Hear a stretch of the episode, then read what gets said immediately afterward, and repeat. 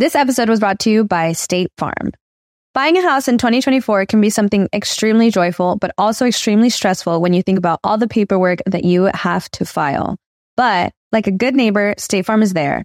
That's a phrase that will help you feel good knowing that you have people who care to help you file a claim or find the coverage for the things that you want to protect. After an accident, you may be worried. Who do I call? What do you do next?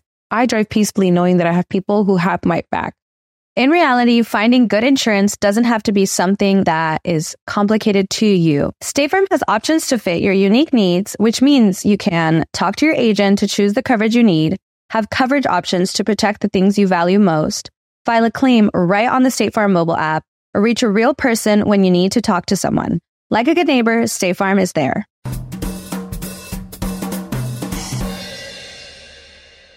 Hello mi gente amada y bienvenidos a un nuevo episodio de Bla Bla Bla. Muchas gracias a todos los que están escuchando desde donde sea que estén escuchando. Siempre me escribe gente, Led, te escucho mientras trabajo, te escucho mientras lavo los platos, te escucho mientras eh, limpio, mientras me baño, mientras cojo. El otro día me escribió un señor, te escribo, te escucho mientras hago delivery. Muchas gracias a todos ustedes. ¿Qué me iba a imaginar yo?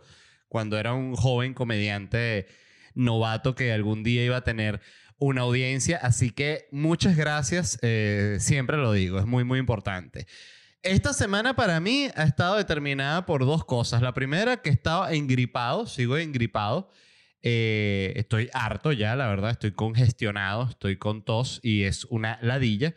Eh, y lo otro ha sido lo que se conoce como el doom scrolling. Doom scrolling, para quien no haya escuchado el término doom scrolling, es cuando tú estás así viendo noticias malas así sin parar. Ah, bueno, de hecho aquí anoté la, la definición exacta de qué es doom scrolling o doom surfing también. Dice, son términos que se refieren a la tendencia a seguir navegando por malas noticias a pesar de que sean tristes, desalentadoras o deprimentes. O sea, yo diría que el clímax del doom scrolling es cuando uno está en una cuenta de Twitter de una de estas agencias protectoras animales, que son puro video de gente pateando perros y lanzando un gato a un puente, el otro eh, eh, tirando una tortuga por un tobogán. O sea, eh, que tú dices, ok, me voy a morir de la rabia viendo esta cuenta, pero no puedes parar. Miren, yo siempre pienso que horrible cuando uno le sale un video de esos de denuncia animal, porque la intención del video es denunciar lo que está sucediendo, pero es que me hace sentir tan mal y con tanta impotencia y tanta rechera.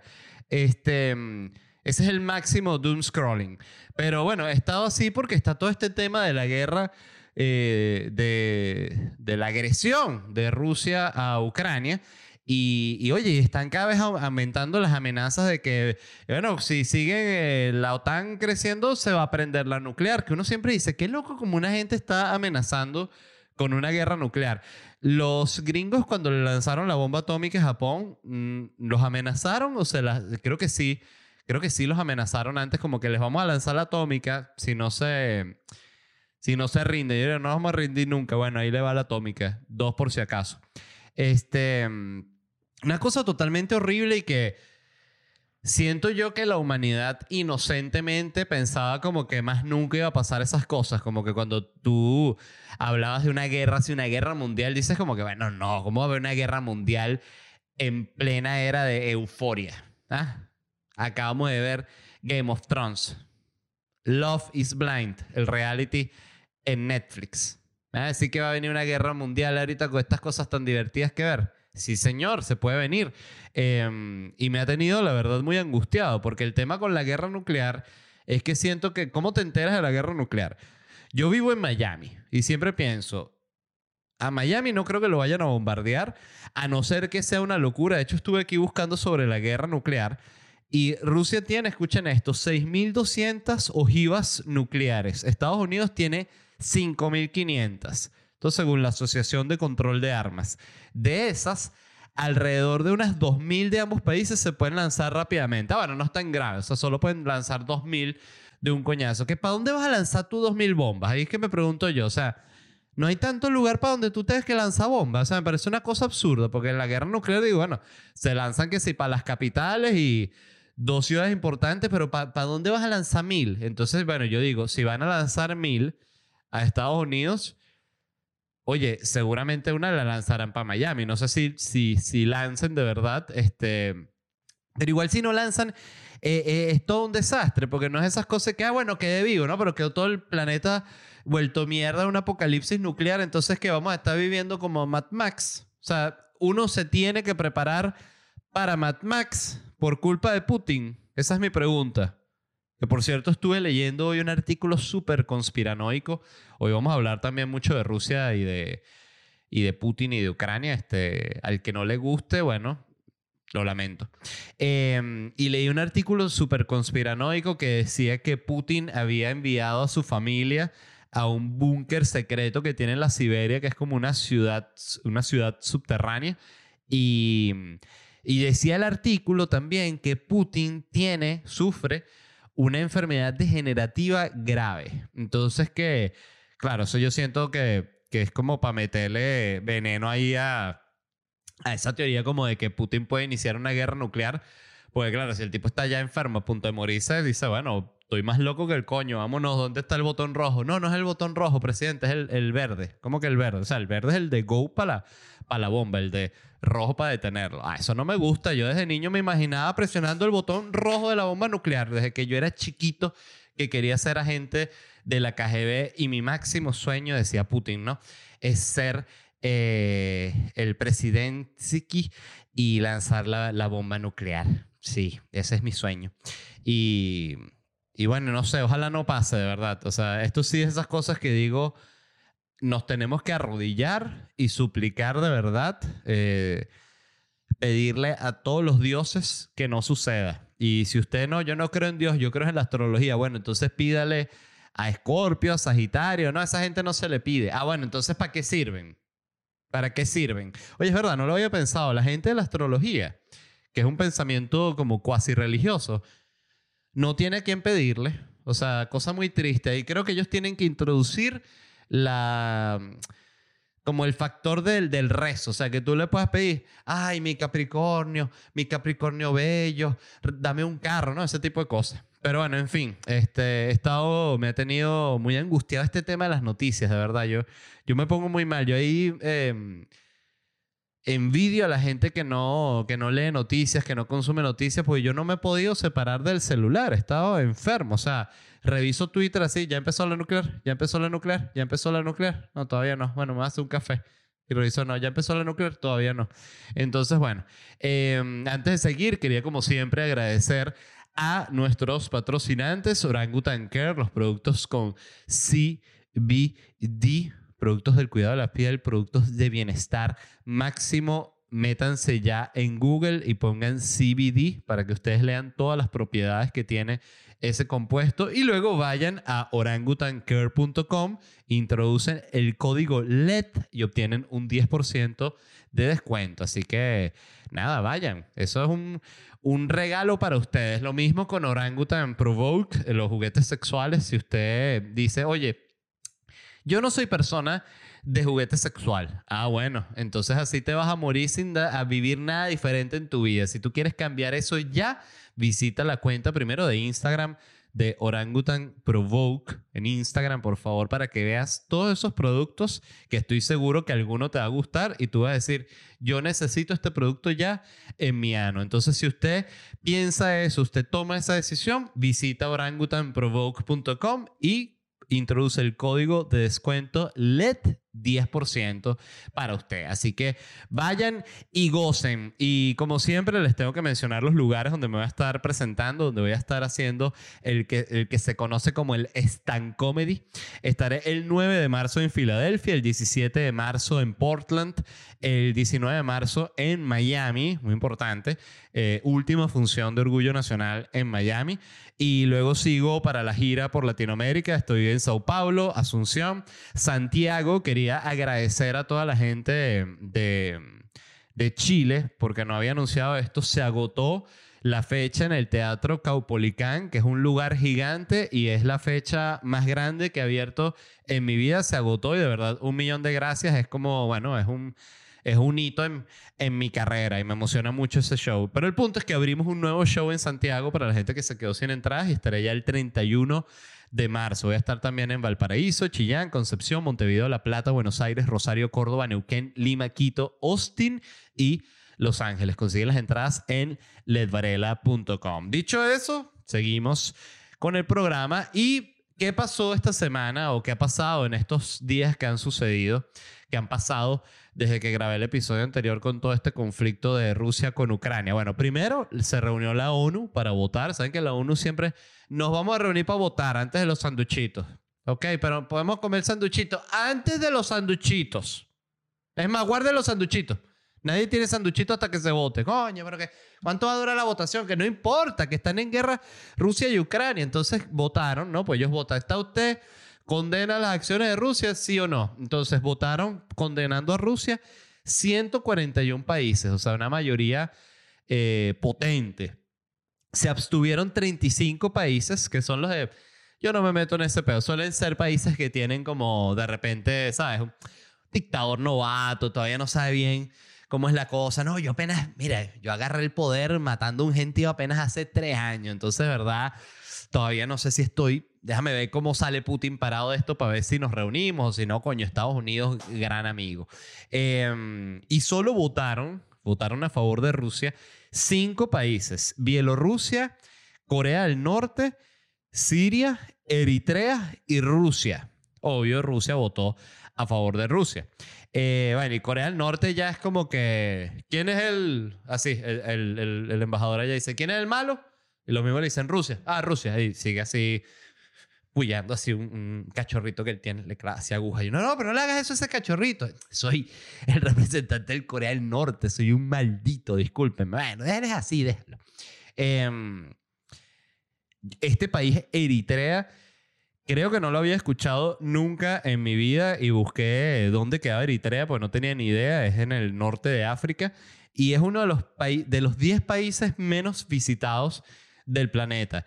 Que por cierto, para los que se pregunten ¿quiénes, cuáles son los 10 países menos visitados del planeta, se los digo rápidamente. El primero es las Islas Marshall, que tiene solo 6.000 visitantes al año.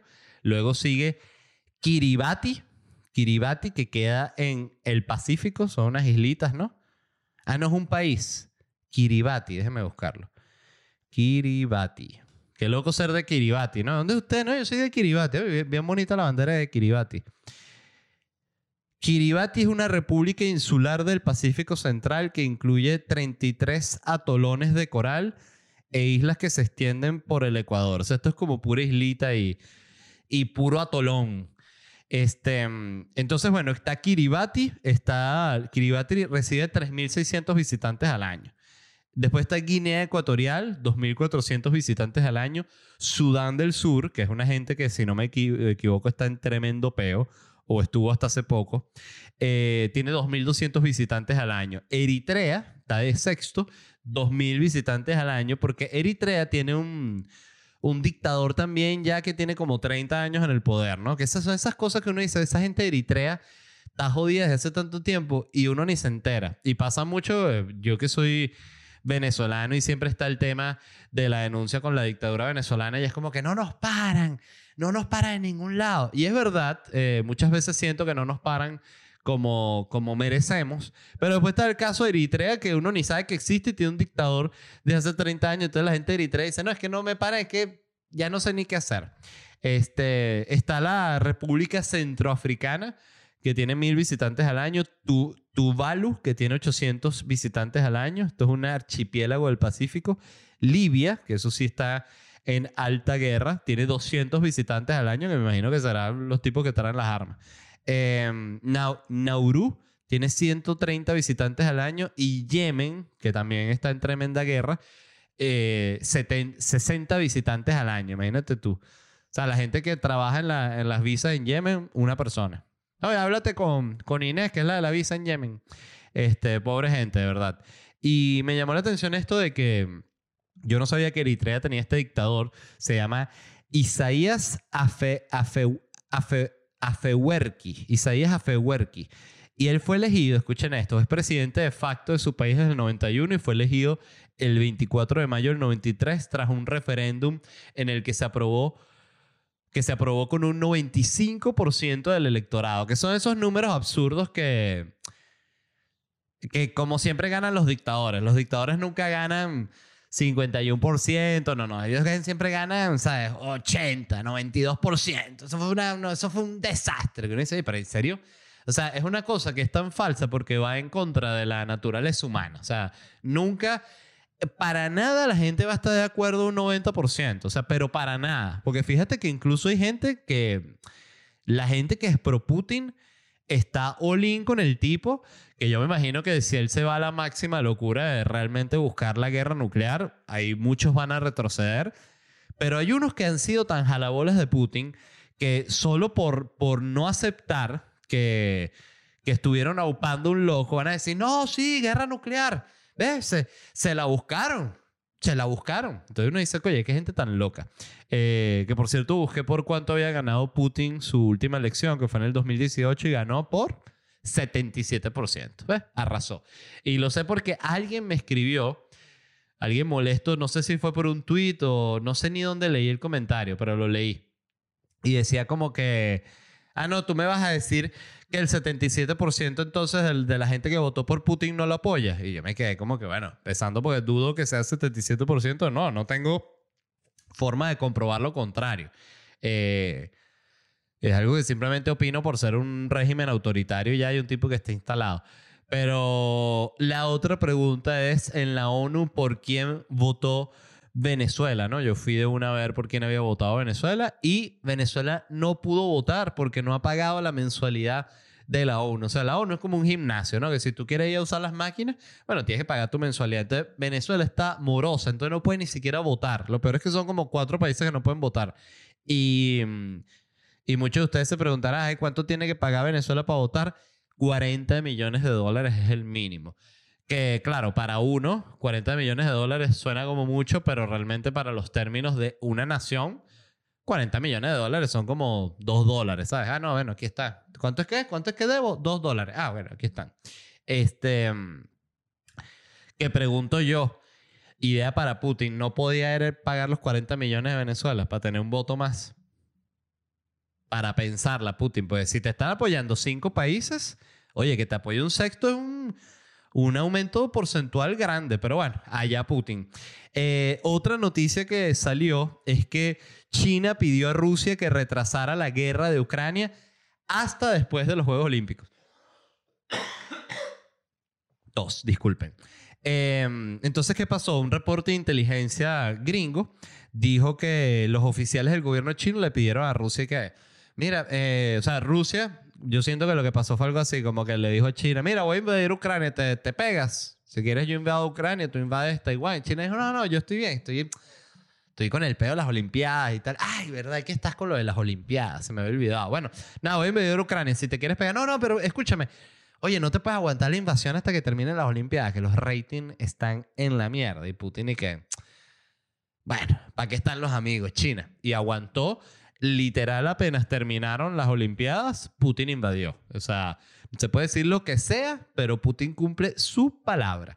Em, otros datos que me parecieron interesantes del artículo es que Xi Jinping y Putin se han, se han reunido 37 veces. Y claro, los dos tienen mucho tiempo en el mandato. Putin tiene 22 años mandando y Xi Jinping tiene 19, está todavía fresco, ¿no? Para, para lo que es un, autoritario.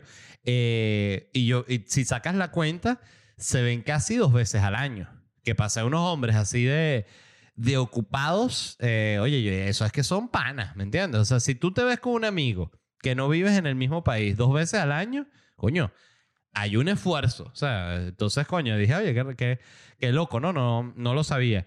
Em, otra cosa que fue muy interesante con, con lo de China es que hace poco se supo que el gobierno de Estados Unidos se reunió con los chinos este, y ellos decidieron, voy a leer textual, presentar información de inteligencia a China sobre la acumulación de tropas rusas alrededor de Ucrania a altos funcionarios chinos, ¿no? Para intentar persuadir a Putin de que se retirara, ¿no? ¿Y qué hicieron los chinos? Fueron y le mostraron la información a Putin. Le dijeron, mira, mira, Estados Unidos tiene estas fotos de, de los convoys. Coño, gracias, China. Y Estados Unidos se quedó ahí que, coño, China. No era para que lo contaras, pero aquí es donde yo digo, y de nuevo, desde mi análisis subjetivo que a nadie le importa. Hay que ser un genio para saber que no le tienes que estar dando información secreta a China, siendo Estados Unidos. O sea, hay que ser como un genio del espionaje o algo así. Yo siento que no. O sea, de verdad, siento que cualquier persona, yo o cualquiera de ustedes que están escuchando, si los designaran como jefe de inteligencia de Estados Unidos, sería una decisión obvia que, mira, y jefe, le mostramos todos estos reportes a China. No, ¿Qué es eso? ¿Te volviste loco? Ah, no, bueno, como los tenemos. No, tú eres loco. ¿No has visto cómo son los chinos? No, bueno, disculpe. No, no.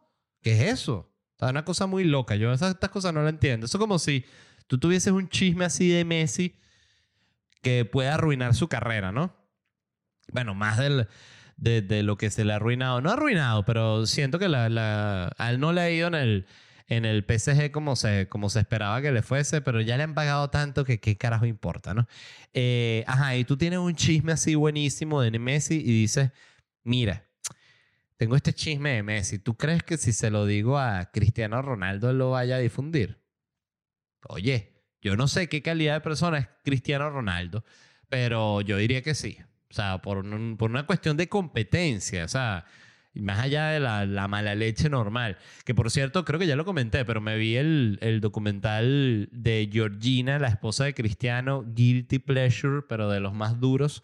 Y la verdad me encantó, lo vi con mi novia nos cagamos de la risa. Está lleno de escenas geniales. Este, es muy loco porque son estos documentales de bueno, una persona que básicamente lo que hace es... Eh, vivir una vida de, millonaria, que es lo que es, entonces va para una tienda, entonces no, que ahorita vamos a comer una miloja ya con unos amigos, entonces está con los amigos, entonces es como estas cosas que no pasan nada, no pasa nada nunca, entonces es como ese tipo de programas es como que te como que te calman, porque no hay nada realmente que te moleste, tampoco hay nada que te alegre mucho, no es como que, ay, mira qué bonito el vestido, qué alegría que se compró ese vestido, o mira todas las camisas que le regalaron, no, tú ves, ah, mira, qué tal, ah, mira, este, divertido, la verdad, lo, lo, recomiendo y me cagué de la risa varias veces también porque, bueno, pues es muy loco eh, Cristiano Ronaldo y la esposa y todo.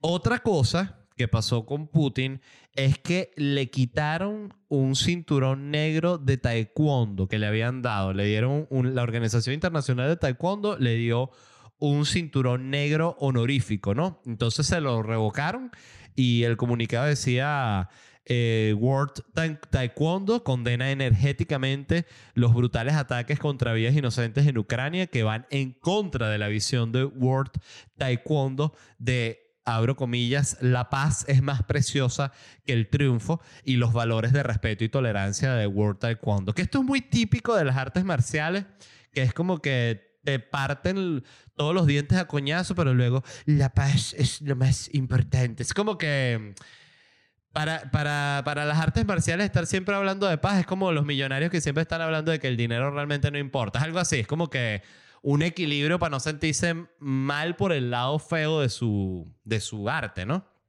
Eh, yo no sabía que existía esto de la cinta negra honorífica, o sea, y me puse a leer y me enteré que, bueno, que las academias de artes marciales dan el reconocimiento de, a personas que han aportado mucho al deporte de esta cinta negra honorífica, ¿no? Este, entonces, por ejemplo, Putin se la dieron porque él era como que muy importante para la difusión de las artes marciales. Él es judoka, ¿no? Putin. Entonces le dieron su cinta negra de taekwondo. Entonces, eh, me pareció interesante porque dije, oye, si tú quieres ser cinta negra de taekwondo, pero no quieres estar entrenando, no quieres estar lanzando patadas, no quieres hacer nada de eso, tú lo que tienes que hacer es dedicar tu vida a hablar del deporte. Entonces, por ejemplo, puedes abrir un podcast que se llame Taekwondo Hoy. Lo sube igual, Taekwondo Hoy, en Apple Podcast, Spotify, YouTube, todo. Y Taekwondo Hoy tú lo que haces es entrevistar a los grandes maestros del Taekwondo, hablas de las noticias del Taekwondo. Oye, Taekwondo qué bueno es, ¿no? Y todo el Taekwondo, Taekwondo, Taekwondo. Mira, la técnica del Taekwondo muy superior a la del jiu-jitsu. Pues si bien el jiu-jitsu, el taekwondo es una cosa milenaria. Entonces, claro, cuando uno habla de taekwondo, entonces, claro, tú hablas y hablas y hablas de taekwondo y conoces a todos estos profesores y al final dices, oye, mira, vamos a dar la cinta negra a este jalabola de nosotros porque está desesperado. Entonces, a ti te dan tu cinta negra y tú puedes decir, no, yo soy cinta negra en taekwondo. Entonces dices, ah, sí, te parten la cara. Em, ¿qué, ¿Qué era lo otro que, le, que les iba a decir? Eh, ah, bueno, otra cosa que pasó muy importante esta semana relacionado también al tema de Rusia y Ucrania es que bloquearon a RT y a Sputnik y a todos estos medios de propaganda rusos de todos lados. Que es interesante porque algo que también se ha visto con todo este conflicto de Rusia y Ucrania es como el planeta entero estaba como también como que esperando que pasara algo así para no joda, coño tu madre, bloqueo por aquí, por, o sea, como que se la tenían guardada. Yo siento que es algo así también le podría pasar a China. Y quizás China, eh, aquí hablando huevona, está cogiendo mínimo gracias a ver, porque Rusia, claro, eh, ellos se pueden lanzar la locura, la guerra nuclear, todo lo que quieran, pero ya en este momento, con el nivel de sanciones que están llevando, están jodidos. O sea, en, Moscú no han, no han abierto la bolsa de valores porque se va a derrumbar todo el mercado. Entonces está diciendo, no, cerrado. Está cerrado por ahora. La abrimos cuando, cuando se acabe la guerra en 15 años. Eh, y lo otro que he leído mucho es eso, que esto es una guerra que se puede extender muchísimos años, que no es una cosa de, de eso, de una semana y ya, o sea, no, va a seguir. Este, entonces, bueno, decía que Sputnik y RT, que son estas agencias de propaganda rusa, han sido bloqueadas de Facebook, de no sé si de Instagram, eh, han sido bloqueadas en cantidad de servicios de cable en muchísimos países. El aparato este Roku, que es también como un cable bloqueado también hay RT. O sea, lo sacaron a todos para el carajo, ¿no? Y lo otro que hicieron es que le pusieron en Twitter una etiqueta a todos los propagandistas, ¿no? De Rusia que es esta etiqueta que dice medio afiliado al Estado ruso, que eso ya lo habían hecho con China. Este, y bueno, nada, lo hicieron con China y ahorita lo hicieron con Rusia, entonces salieron todo este montón de, de reporteros ñángaras eh, que trabajan para RT diciendo, coño, que no joda, yo no soy, yo no, eso era, ese es un trabajo y ya, ese es un trabajo y ya. Entonces, claro, pues que te pongan una etiqueta así propagandista. Lo cual, ustedes saben que yo siempre hablo en contra de la, de la censura, pero en el caso de la propaganda, no sé si está bien que los bloqueen, voy a ser totalmente honesto, eh, pero sí estoy de acuerdo con la etiqueta, porque mucha gente no sabe eh, de dónde viene el contenido que consume. A mí me pasa mucho y eso depende siempre del nivel de energía que yo tenga en el momento. Pero me pasa mucho que de repente veo un comentario que me gusta eh, en Twitter y antes de darle RT reviso quién es la persona. Y de repente encuentro unas opiniones que digo, Dios mío, menos mal que no retuiteé a esta persona porque es un salvaje. O sea, solo estuve de acuerdo en eso que dijo, pero cuando lees todo lo otro dices nada que ver.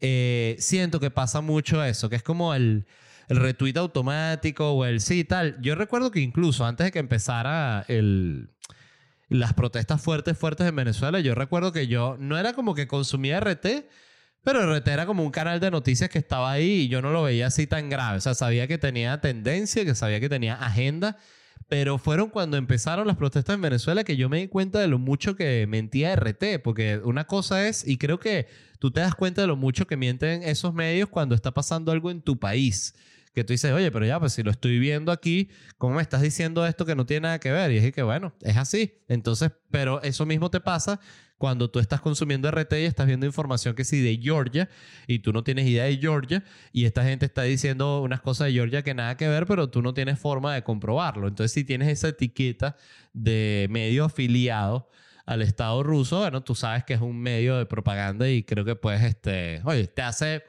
verlo con ojos distintos, la verdad.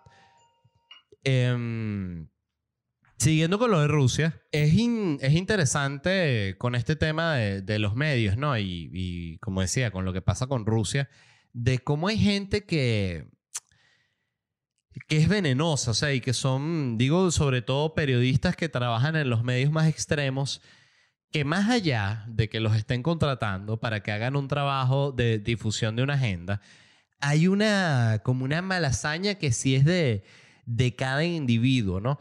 A mí hay algo que me ha impactado también mucho aquí en Estados Unidos y que es parte de, yo siento que la polarización aquí de verdad es tan grave que afecta a todos los niveles y tú ves como los fact-checkers, ¿no? Eh, eh, oye, básicamente mienten a favor de los demócratas, que a mí me parece que está muy mal. O sea, el otro día salió eh, era una, bueno, ha pasado ya varias veces, ¿no? Con Snopes y con PolitiFact, que de nuevo, con Snopes, con PolitiFacts, con todas esas agencias de fact-chequeo, siempre es importante meterse en su página y ver quién la paga. Y cuando uno ve cuáles son las instituciones que paga la página, uno entiende el sesgo, pero a la vez a mí me parece que es una movida muy, muy loca y muy maliciosa que una agencia de fact-chequeo tenga agenda. Entonces, decir que, eh, como que, afirmación. A esta, Estados Unidos ha comprado el doble de petróleo en el último año, una cosa así. Entonces decir que Snopes, que era la, el, fact, el checker, eh, no, falso, decía, mostly false, o sea, mayormente falso. Y decía, eh, y más abajo decía en la argumentación, pero es que lo tengo aquí porque lo, lo retuiteé y se los quiero leer porque de verdad este tipo de cosas me dan una rechera que no, que no la puedo explicar. O sea, pues me parece sobre todo una falta de seriedad de... O sea, la gente justamente ve eh, Snopes o PolitiFact porque piensa que coño, que es la justamente la gente que está haciendo el trabajo para mostrar la verdad. Pero no, decir que eh, los Estados Unidos no duplicaron su importación de petróleo de Rusia el año pasado. Entonces abajo siempre tiene la explicación, decía, Estados Unidos duplicó la cantidad de petróleo que importa de Rusia. Sin embargo, eso solo representa el 3% del petróleo que importa Estados Unidos. O sea, pero sí lo duplicó. O sea, sí la afirmación es cierta. O sea, sí es verdad. Y ellos ponen que no, que es falso de nuevo, porque tienen una agenda. Y, la verdad me parece gravísimo. Yo, como les digo, siempre he tenido mucho conflicto con el tema del fact-chequeo porque suele tener mucha agenda y es muy poca la gente que es realmente seria en el trabajo. O sea, o, por, o, o que ves que siempre el fact-chequeo es para un lado. O, y no para el otro. A mí, yo por ejemplo, fíjense, eh, yo soy obsesivo con el tema del lenguaje, ¿no? Es decir, como el cómo se dicen las cosas y la intención que demuestran. Entonces yo veía que los fact-checkers aquí en Estados Unidos, si por ejemplo eh, Kamala Harris decía una mentira, decía ahí que Kamala Harris, o sea, decía que sí, que eh, lo que dijo era falso, afirmó erróneamente tal cosa. O sea, ese era el lenguaje. Afirmó erróneamente tal cosa. Si era, qué sé yo, por otro ejemplo, cualquier republicano, de Ted Cruz, era que Ted Cruz mintió eh, potentemente. Dice, coño, eh, hay una. Usa un lenguaje neutro para los dos. Si eres una agencia de, de fact-chequeo. O sea, no, no hagas tan boleta tu agenda, pero de nuevo, la agenda es la que paga. Entonces es, es como absurdo pedirles que no, que no lo hagan. Pero en fin, se los quería comentar porque me parece un tema bien interesante sobre el tema de la polarización aquí en Estados Unidos que siento que es particularmente enferma. Em, ¿Y qué era lo otro que, que, ha sucedido? Este, ah, bueno, pasando ya a otra noticia, eso era lo que les iba a comentar hoy de, de Rusia y Ucrania. Realmente, fuera de que se han aumentado muchísimo las sanciones y todos los bloqueos de todo tipo a Rusia, yo siento que ellos van... Eh, independientemente de cómo salgan parados de esta, yo creo que ellos van, que Rusia de esta va a salir siendo un país así, o sea, digo, si se mantiene Putin en el poder y toda la, estructura que hay actualmente, creo que van a, a, convertirse en un país ermitaño, así como, como lo es Corea del Norte, totalmente aislado y en una locura total. Eh, pero bueno, ojalá de verdad no sea así. Y, y ha sido también muy, muy feo ver todas las demostraciones que hay de que eh, restaurantes que están poniendo aviso y que aquí no se permite entrar a ruso, ¿qué tal? Que es como que no la paguen con los ciudadanos. Yo siento que eso es súper delicado. O sea, si a ti no te gusta el gobierno chino, tú no tienes por qué pagarla con gente que es de China. O sea, eh, si no te gusta el gobierno ruso, no tienes por qué pagarla con los rusos. O sea, tienes que hacer la, acotación. O sea, no me gusta este gobierno, no me gusta este dictador, porque la gente realmente no tiene la culpa de que le toque ese peo. Eh, y la otra noticia de la cual les iba a hablar es que Jeff Bezos eh, está buscando desafiar la muerte. O sea, eh, porque él ha invertido muchísimo dinero en una agencia que, que está, una compañía que lucha contra la, el envejecimiento, ¿no? Entonces, primero lo primero, o sea, yo siento que tiene todo el sentido que si tú eres la persona más rica del planeta, tú te preguntes, o sea, yo me tengo que morir. ¿Cómo es eso? ¿Cuánto cuesta no morirse? Tengo todo el dinero del mundo. No, señor Jeff, pero es que no, no depende de cuánto dinero tenga usted. No, no, no. Escúchame, no estás entendiendo bien. Tengo trillones de dólares. Ah, eso es distinto. Ahí sí, creo que eso sí. ¿Se puede pagar la inmortalidad con trillones? Yo creo que trillones sí. Dice un científico, eso es también que le quieren que le aprueben su partida ahí. Este.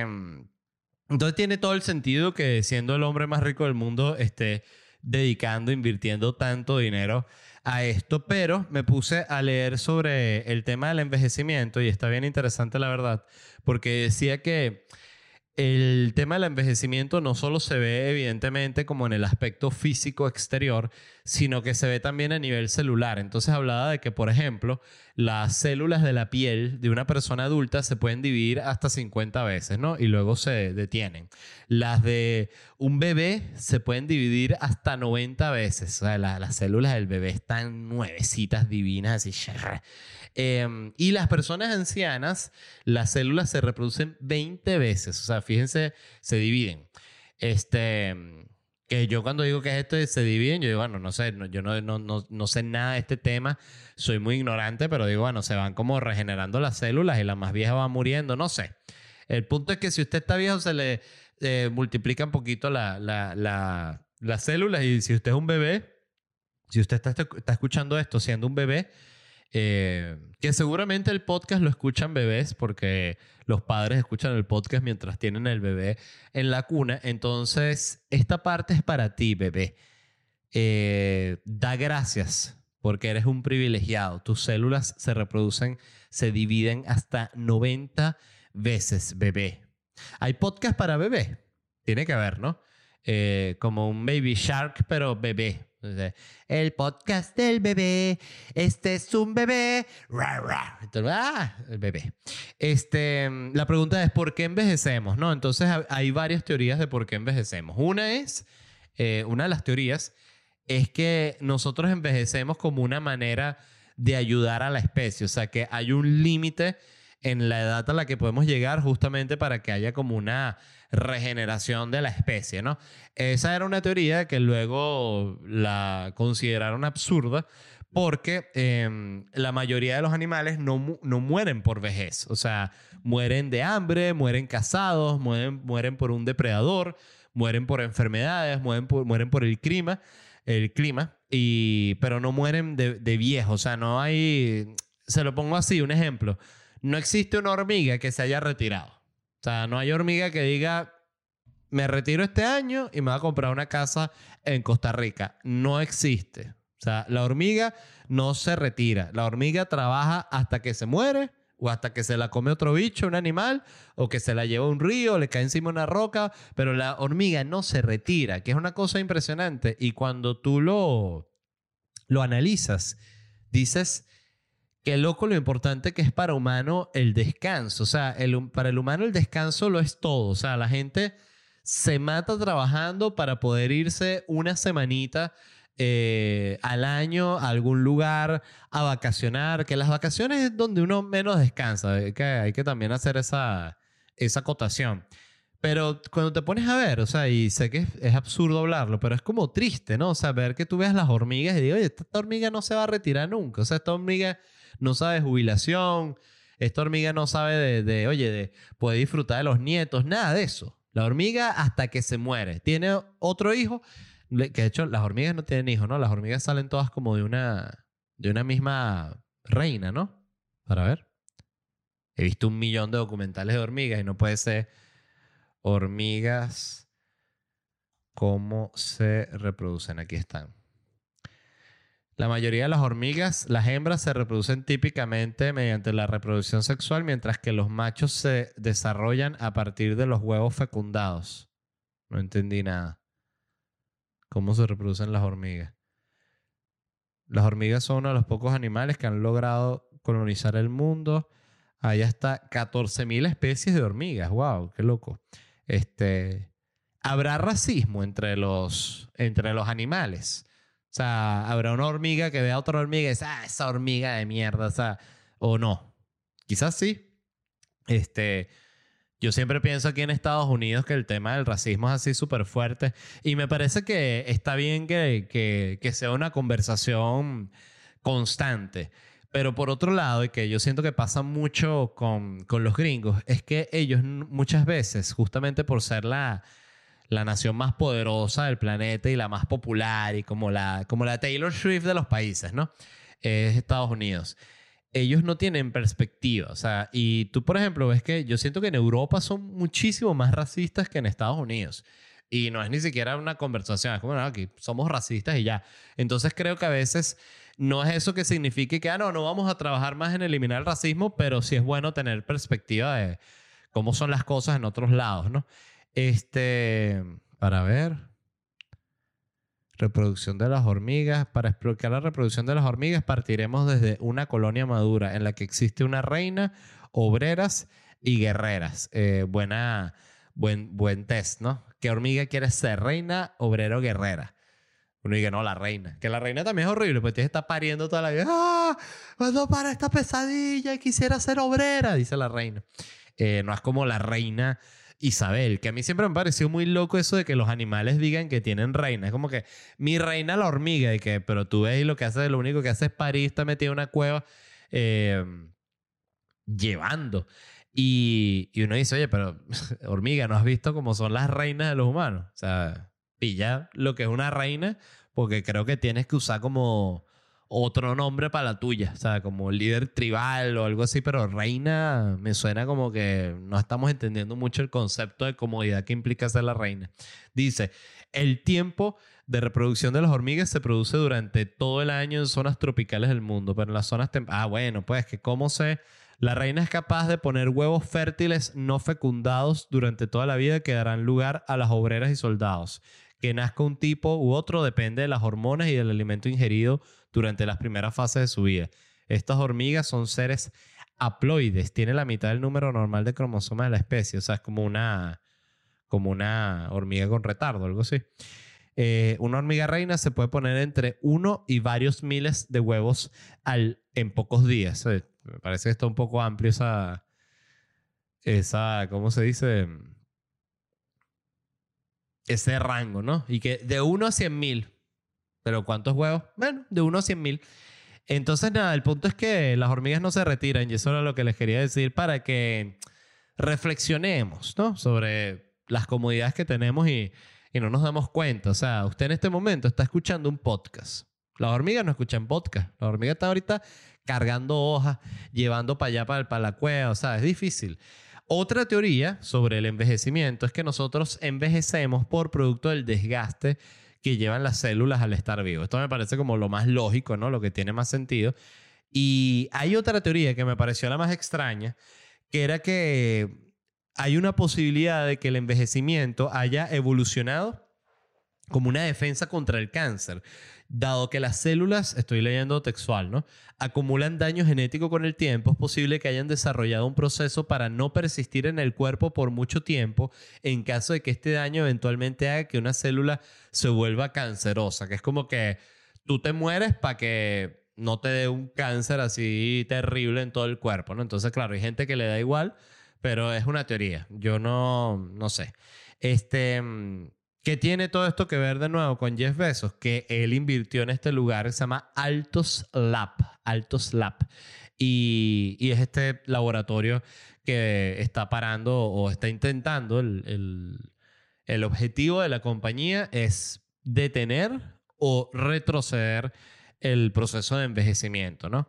Y me pareció un tema bien interesante porque mm, pensé en todos los conflictos éticos que, que desarrollaría o que crearía que esta gente descubra básicamente la, el, el, se dice el elixir de la inmortalidad.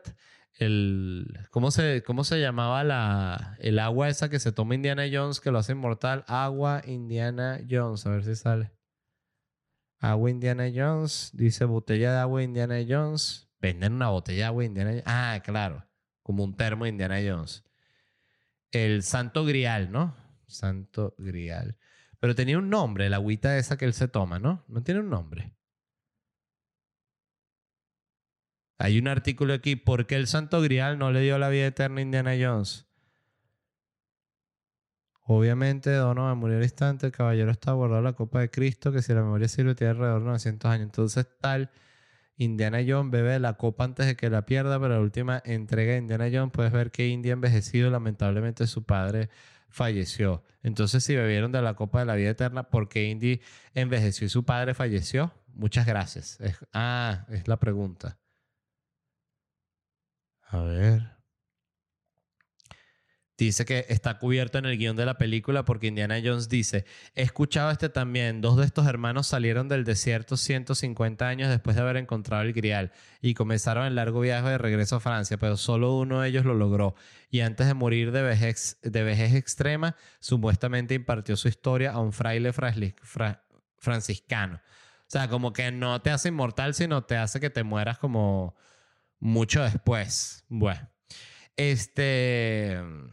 Bueno, ojalá, no, no, sé, yo no sé si creo que deberían descubrir la, la inmortalidad. O sea, me parece que es un, un, suceso fascinante que alguien pueda ver como varias, varias eras así, pero a la vez también me parece horrible como que no morirse nunca. Y, a lo que hablaba era el conflicto ético que desataría que descubrieran, descubrieran la, la, la, la fórmula de la inmortalidad y que la vendieran, porque eso es el tema que siento que eso tiene que ya estar en una película, ¿no? Una película en la que una compañía descubrió la inmortalidad y está toda esta gente que se muere, que los únicos que se mueren son los pobres, como un Elysium, recuerda, no sé si vieron Elysium, creo que se llama Elysium, la que esta de Matt Damon que todos están como en un como en un aro así, los millonarios, entonces la gente vive en la tierra vuelta a mierda, algo así, pero con inmortalidad. Elysium con inmortalidad es el pitch de la película que, que yo quiero hacer. Si no existe, bueno, y nada, ya, qué bueno que lo grabé porque eh, esto puedo presentarlo en caso de una demanda. No, yo en mi podcast di esa idea. Ah, sí, para ver el episodio. Aquí está, huevón. No me diga huevón, me dice el jurado. Discúlpeme, entusiasme. Eh, ¿Qué era lo otro que les iba a decir? Ah, bueno, ya terminó Euforia. Leí que Euforia es la, la segunda serie más vista en la historia de HBO. Estoy terminando otra vez un episodio hablando de Euforia, lo cual me parece que tiene sentido. La vieron, el, el averaje por episodio que ve Euforia es 16.3 millones.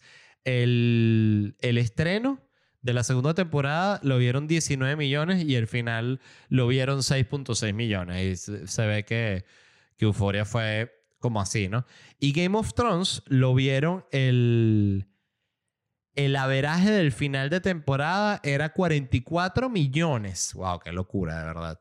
Que aquí es donde a mí siempre me ha generado curiosidad.